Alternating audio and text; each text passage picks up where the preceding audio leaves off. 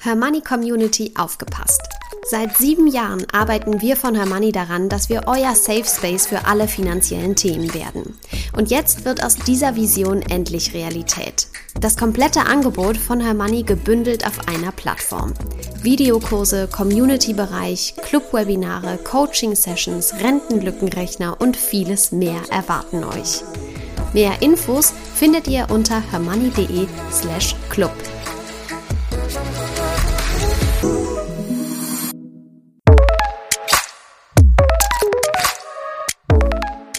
Das Hörmoney einmal eins. Finanzen einfach erklärt mit Simin und Saskia.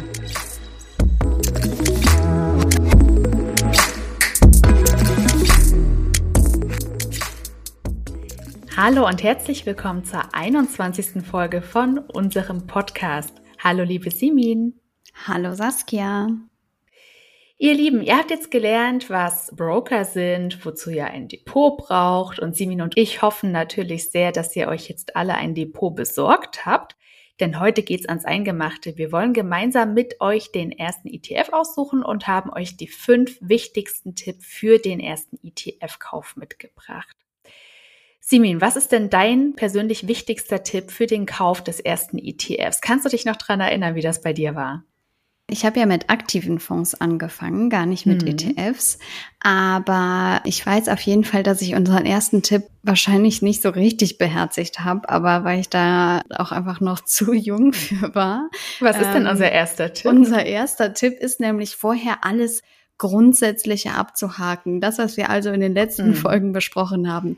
Notgroschen aufbauen, Schulden abbauen, die richtigen Versicherungen oder die wichtigsten oh ja. Versicherungen abschließen, sich um die eigene Altersvorsorge kümmern. All das sollte man auf jeden Fall, und das betonen wir immer wieder, vor dem Investieren abgehakt haben. Und ich kann dir sagen, Notgroschen hatte ich auf jeden Fall noch nicht damals.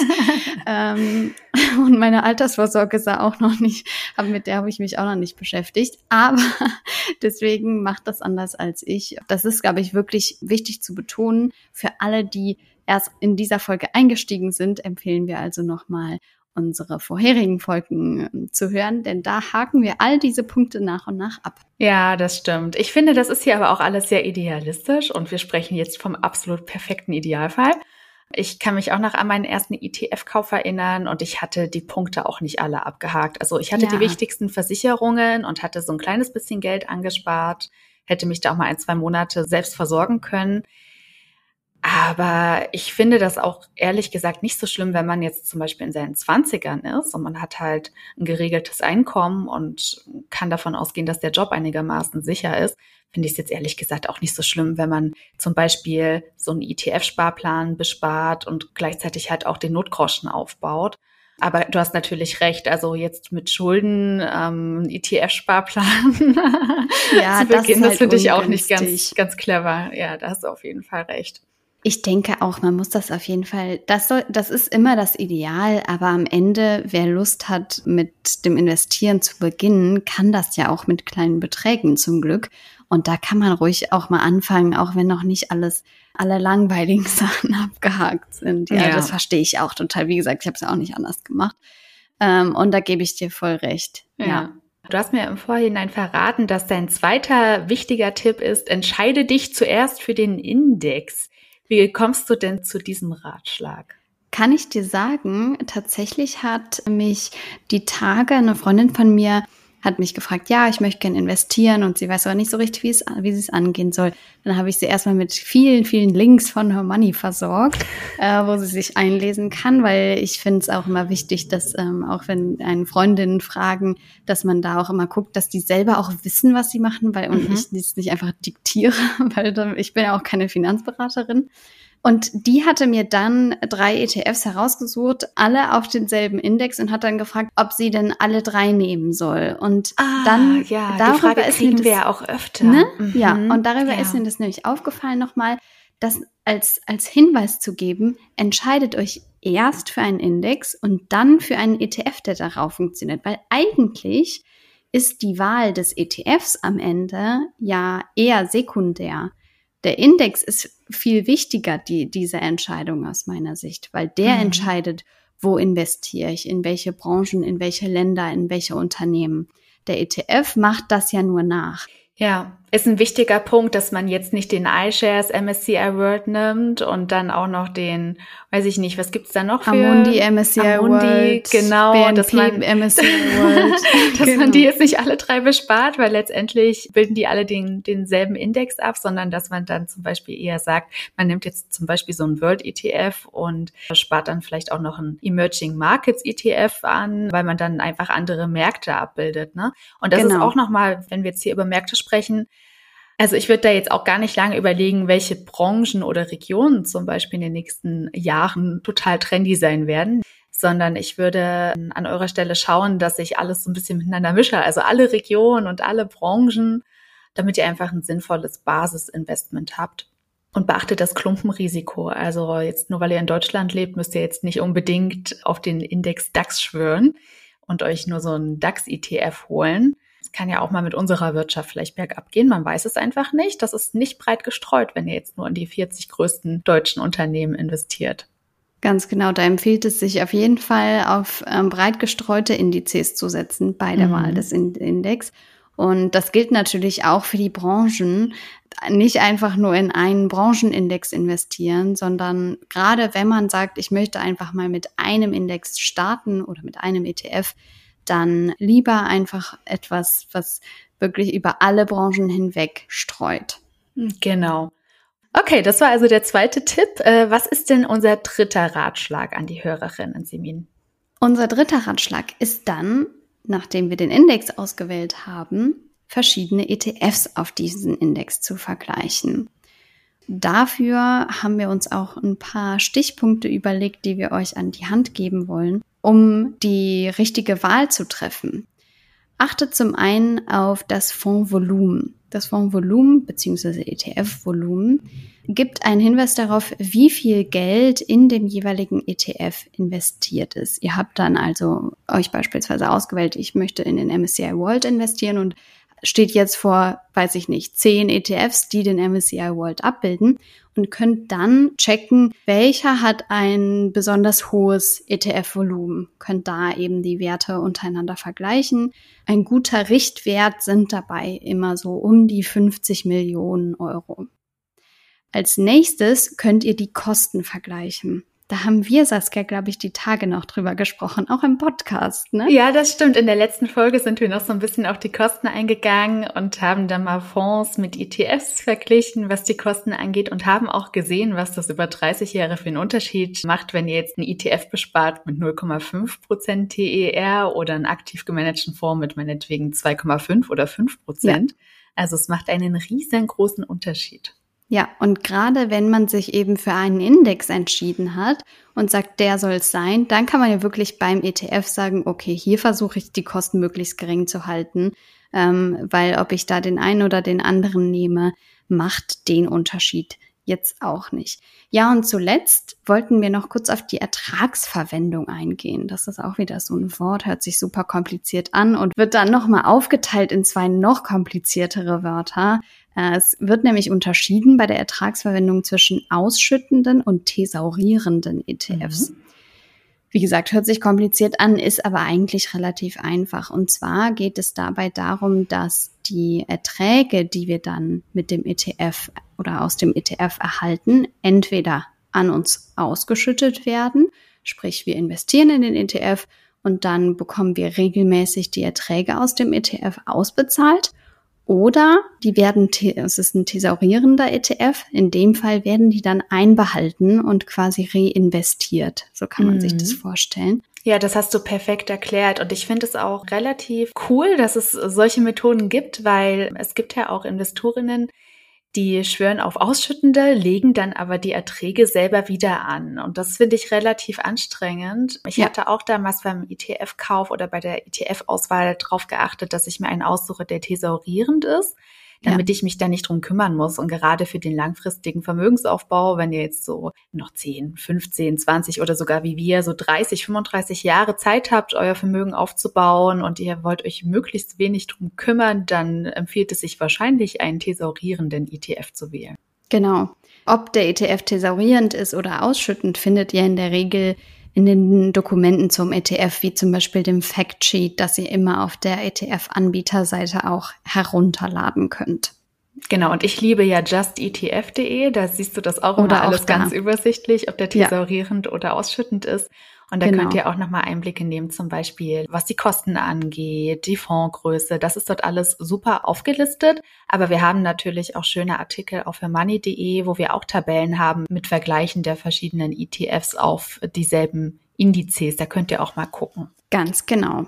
Das ist auch nochmal ein guter Hinweis allgemein. Das sind zwei Plattformen, auf denen ihr dann eben schauen könnt und vergleichen könnt. Tipp Nummer vier, Saskia.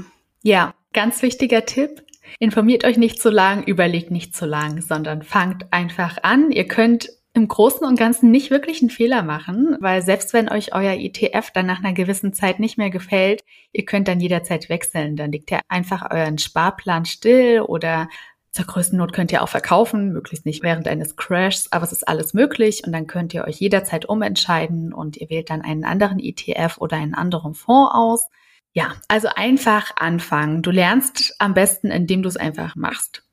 Ich glaube, das kann man, das ist wirklich mit der wichtigste Tipp, denn ich finde es wirklich super hilfreich. Einfach, und selbst wenn das nur ein geringer Betrag ist, selbst wenn man am, am Anfang sagt, okay, ich, ich lege jetzt einfach mal 50 oder 100 Euro an oder eine Summe, mit der ich mich mhm. wohlfühle, dass ich sage, die lege ich jetzt einfach mal in so ein ETF eröffne ein Depot, das ist ja heute auch nicht mehr teuer und auch nicht mehr aufwendig mhm. und macht das einfach mal, weil aus meiner Erfahrung lernt man am meisten beim Tun, ja. Genau. Und lasst euch da auch nicht beirren von anderen Leuten, lasst euch ja. da nicht reinreden. Was wir ja auch oft beobachten, ist dieser Herdentrieb. Also, ja. dass dann gekauft wird, wenn die Werte gerade richtig weit oben sind, wenn alles schön aussieht an den Börsen, wenn unsere Depots knackevoll sind, dann kauft ihr nämlich teuer ein und das Risiko steigt. Tatsächlich, ich weiß nicht, wie, äh, wie das bei dir ist. Das habe ich jetzt gerade auch im Newsletter nochmal geschrieben. Alle, die den noch nicht abonniert haben, holt das gerne ja, nach. Holt es nach.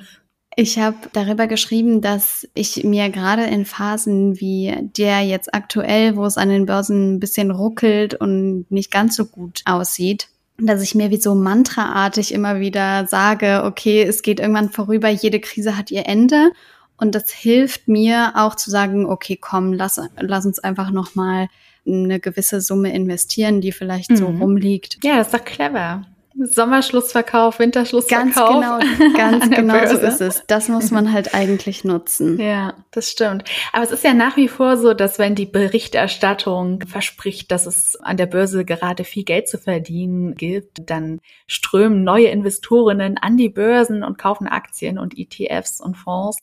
Ja, und dann steigen die Kurse vielleicht mal kurzzeitig, aber all jene, die sich gut auskennen mit Aktien, die nehmen dann die schönen Gewinne mit und äh, verkaufen.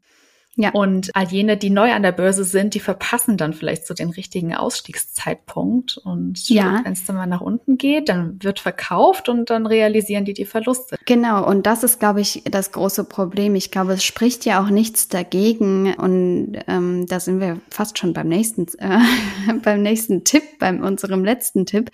Es spricht ja nichts dagegen, in auch guten Börsenphasen einzusteigen, auch mhm. wenn alles oben ist. Das Wichtigste ist eben nur dann nicht zu verkaufen und sich einen Sparplan einzurichten und dabei zu bleiben, wenn es dann danach eben ja nicht mehr so gut läuft und ja in, in, in Richtung Tal die Reise geht. Genau. Da vielleicht nochmal für euch so ein bisschen als Eselsbrücke. Wenn der Taxifahrer Tipps für den Aktienkauf gibt, ist es höchste Zeit auszusteigen. Man hat das damals so bei dieser Telekom-Krise erlebt. Du warst vielleicht noch zu jung. Ich habe das auch nur so am Rande mitbekommen. Ich war selber auch noch ein Kind, aber ich weiß, dass meine Großeltern damals auch Telekom-Aktien gekauft haben, als das alle Deutschen getan haben. Und dann rauschte diese Aktie irgendwann in den Keller und all jene, die sich nicht wirklich mit der Börse auskannten, haben dann verkauft und haben diese Verluste realisiert. Ja, das war die große, große Dotcom-Blase um die 2000er, genau. genau. Das war ganz schlimm. Mhm. Und deswegen raten wir ja auch dazu, keine einzelnen Aktien zu kaufen. Gerade als Anfängerin ja. äh, solltet ihr darauf achten und da seid ihr tatsächlich auch dann mit einem ETF also selbst wenn man, wenn man wirklich einen Sparplan aufsetzt, da gibt es ja auch Studien zu und die behandeln wir zum Beispiel auch, oder also dieses Renditedreieck, das behandeln mhm. wir zum Beispiel auch in der Hermoney Academy. Da schauen wir uns an, es gibt spezielle Zeiträume, die, wenn man diese Zeiträume investiert war, dann hat man beispielsweise beim MSCI World keine Verluste eingefahren. Also ich glaube, das Wichtigste ist da wirklich keine Einzelaktien für, als Anfängerin, sondern eben auf breit gestreute ETFs und dann am besten per Sparplan und dann eben nicht sich von kurzfristigem Hin und Her durcheinander bringen lassen. Genau. Und weil du jetzt so viel von Zeit gesprochen hast, kommen wir doch direkt mal zu unserem fünften Tipp für euren ersten ETF-Kauf. Mädels, den richtigen Zeitpunkt, den gibt es nicht. Und das ist auch das, was du jetzt schon mehrfach angesprochen hast, Simin. Bei einem Sparplan zum Beispiel ist das eh egal, wann ihr einsteigt. Ja. Ihr nehmt mal Verluste mit und dann kauft ihr aber auch mal günstig ein und erzielt eine schöne Rendite. Ihr werdet beides erleben, wenn ihr langfristig investiert. Damit müsst ihr dann ja. leben können. Das muss euch bewusst sein. Wichtig ist einfach nur, dass ihr genug Zeit mitbringt, wenn ihr in Aktien gehen wollt. Also ihr solltet mindestens fünf, besser mindestens zehn Jahre Zeit haben, bis ihr an euer Vermögen müsst. Und ja, denkt daran, investiert langfristig und nutzt dadurch den Zinseszinseffekt. Deswegen auch das, was du vorhin gesagt hast mit den tesorierenden Fonds, das finde ich ist nochmal ein wichtiger Hinweis gewesen. Da müsst ihr euch selber nicht kümmern. Euer Geld ist angelegt, wird immer wieder reinvestiert. Ihr baut ein schönes Vermögen auf. Nehmt euch die Zeit und investiert nur das, was ihr auch wirklich übrig habt. Wenn ihr euch an alle fünf Tipps haltet, dann dürfte so viel eigentlich nicht schiefgehen. Ja, ganz genau. Ich glaube, zu dem Zeitpunkt, das, das können wir auch zumindest aus unserer Money-Erfahrung sagen, da wir bekommen ja immer wieder Zuschriften und ich finde das spannend zu beobachten. Ich kann das ja total gut verstehen. Aber also wenn die Kurse gut stehen und es, und es an den Börsen gut läuft, dann bekommen wir immer die Frage, ja, ist denn jetzt der richtige Zeitpunkt? Weil jetzt ist ja alles äh, hoch bewertet und die, die Kurse stehen oben und dann fällt's nachher und äh, ich bin zum falschen Zeitpunkt eingestiegen. Und jetzt, wo die Kurse schlecht stehen und die Börsen alle im Minus sind, heißt es ja, ob jetzt der richtige Zeitpunkt ist, weil jetzt ist mhm. ja alles unten und ich weiß nicht und ich traue mich nicht. Ich kann beides, beide Argumente ja verstehen, aber Fall. davon müsst ihr euch frei machen. Mhm. Genau. Und ich denke, mit diesen fünf Tipps damit ist man schon gut aufgestellt. Also auf jeden Fall. Wir werden ja noch viel mehr über das ganze ETF-Thema und das Investieren jetzt in den kommenden Folgen sprechen. Aber ich denke, es ist wichtig, das gleich zu Anfang zu betonen. Nicht zu lange warten, einfach anfangen. Legt mal los mit einem kleinen Betrag, der euch nicht wehtut und macht euch keine großen Sorgen um den richtigen Zeitpunkt. Amen, Simin. Vielen lieben Dank für diese tollen Tipps. Ich wünschte, ich hätte die gekannt, als ich damals losgelegt habe. Ja. Aber vielleicht hilft das ja jetzt all jenen, die jetzt neu an die Börsen strömen. Ganz genau. Ja, und ansonsten kann ich nur sagen, folgt uns gerne auf Instagram, weil da nehmen wir euch auch regelmäßig mit und versuchen auch euch immer wieder aktuelle News zu geben und euch gerade auch in so schlechteren Börsenphasen wie jetzt aktuell immer wieder auf dem Laufenden zu halten. Ihr seht da auf jeden Fall, ihr seid auch nicht alleine. Und genau, abonniert unseren Newsletter, wie gesagt, wenn ihr es nicht schon getan habt. Auch darüber werdet ihr immer regelmäßig informiert. Und ansonsten freue ich mich auf die nächste Folge in zwei Wochen mit dir. Ich mich auch. Bis dahin, Simin.